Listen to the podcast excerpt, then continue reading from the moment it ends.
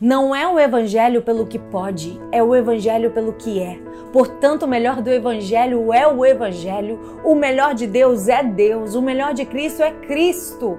Está escrito em João 14, 13: Tudo quanto pedides em meu nome, eu farei, para que o Pai seja glorificado no Filho. Aí, ó, tudo que eu pedi a ele, ele vai fazer. Não. O tema central do versículo não é sobre o que eu peço, mas sobre Jesus ser glorificado no que eu peço. O que o Senhor está dizendo nesse versículo é que tenhamos uma vida, uma relação tão profunda com Jesus, tão íntima, que a nossa vida é vida para fazer o nome dele exaltado.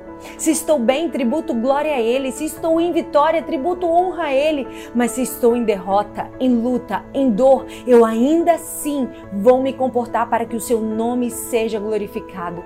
Mas se não fizeres, Deus, se não fizeres, eu continuo fiel para que o seu nome seja glorificado na minha fidelidade. Jesus sabe quem está pedindo cura. Ele sabe que nos últimos meses, antes da enfermidade chegar, você não falou com Deus uma vez sequer. Ele sabe que a sua vida não é vida para a glória dele, até se a enfermidade aparecer.